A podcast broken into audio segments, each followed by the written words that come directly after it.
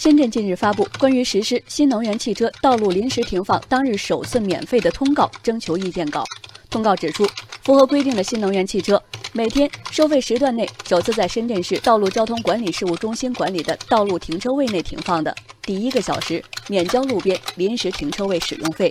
符合条件的新能源汽车将可在深圳市内道路停车位享受首小时免费停放优惠，这让广大网友议论纷纷。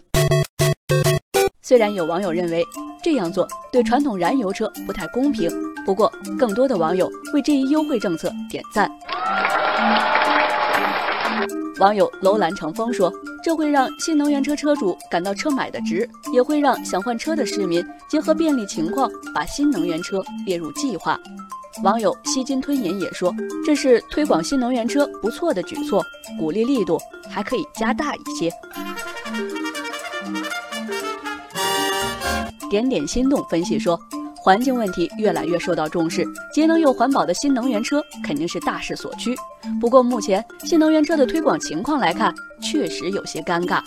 新能源车车主麦麦对此深有体会，他说，充电桩不足造成的里程忧虑，让不少新能源车准车主持续处于观望状态。网友游泳的鱼赞同麦麦的观点。新能源车不普及到一定程度，充电桩就难以足量设置，充电桩不够，这又进一步限制着新能源车的发展。